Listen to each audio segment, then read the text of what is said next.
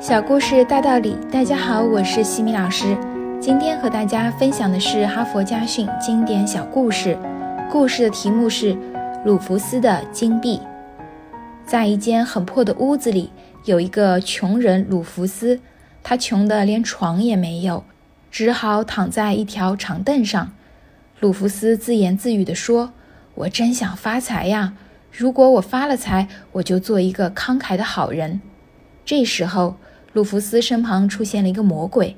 魔鬼说：“我能让你发财，我会给你一个有魔力的钱袋。”魔鬼又说：“这钱袋里永远会有一块金币，永远都拿不完。但是你要注意，在你觉得够了的时候，就要把钱袋扔掉，这时才可以开始花钱。”魔鬼说完话就不见了。鲁弗斯发现身边真的有一个钱袋。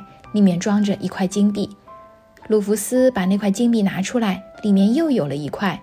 鲁弗斯不断地往外拿金币，一直拿了整整一个晚上。他已经有了一大堆金币。鲁弗斯想，这些钱已经够我用一辈子了。到了第二天，鲁弗斯很饿，很想去买面包吃，但是在他花钱以前，必须扔掉那个钱袋。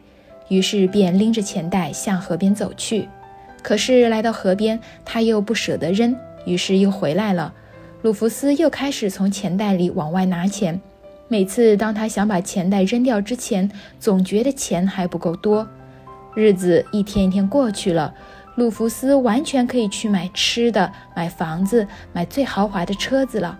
可是他对自己说：“还是等钱再多一些吧。”鲁弗斯不吃不喝地工作着。金币已经堆满了整个屋子，他变得又瘦又弱，脸色像蜡一样黄。鲁弗斯虚弱地说：“我不能把钱袋扔掉，我要源源不断的金币。”鲁弗斯看起来已经有气无力了，但他还是颤抖的手往外掏金币，最后终于死在他的长凳上。哈佛箴言：知足是最难得的品质。永无止境的贪欲会毁掉我们的一切希望。